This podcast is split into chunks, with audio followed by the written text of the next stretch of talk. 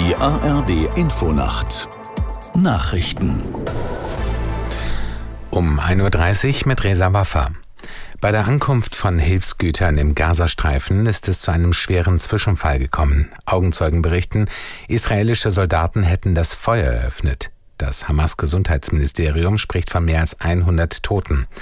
Tel Aviv-Korrespondent Christian Limpert berichtet von gegenseitigen Schuldzuweisungen. Beide Seiten machen jeweils den anderen dafür verantwortlich für diese Eskalation, wollen das mit Bildern oder mit Augenzeugen eben auch beweisen. Der Pressesprecher des israelischen Militärs hat noch einmal ganz klar gesagt, es habe keinen Angriff des israelischen Militärs auf diesen Hilfskonvoi gegeben. Gleichzeitig haben die Amerikaner, das Außenministerium dort gefordert, dass Israel weiterhin Antworten schuldig bleibe und sie haben aufgefordert, das israelische Militär, die ja dort, wo das passiert ist, die Kontrolle über den Raum schon haben, dafür zu sorgen, dass Hilfslieferungen sicher ankommen und das haben auch die Vereinten Nationen bekräftigt und Sie haben gesagt, der Vorfall, der zeigt, dass sich die Lage im Gazastreifen eben dringend ändern muss.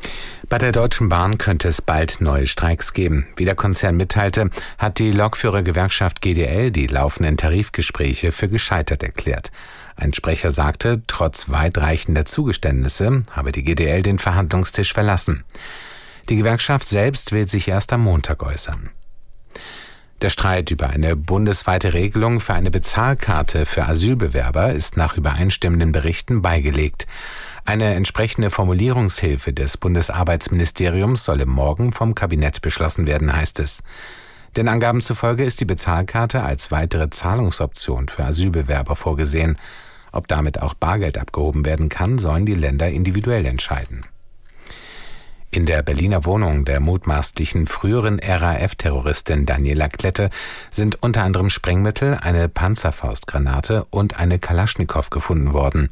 Das hat das zuständige Landeskriminalamt in Niedersachsen mitgeteilt. Aus Hannover Helmut Eickhoff. Daniela Klette war am Montag dieser Woche in ihrer Wohnung in Berlin-Kreuzberg gefasst worden.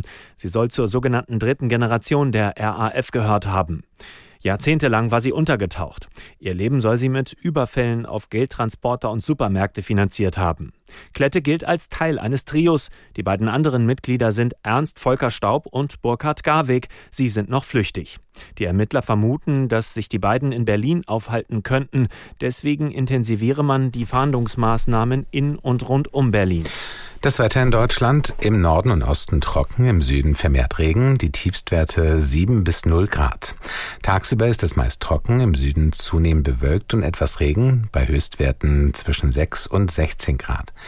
Die weiteren Aussichten am Samstag wechselnd bewölkt, im Osten und Westen Regen, am Sonntag freundlich, im Osten und Westen wieder etwas Regen, die Temperaturen am Wochenende bei 8 bis 16 Grad.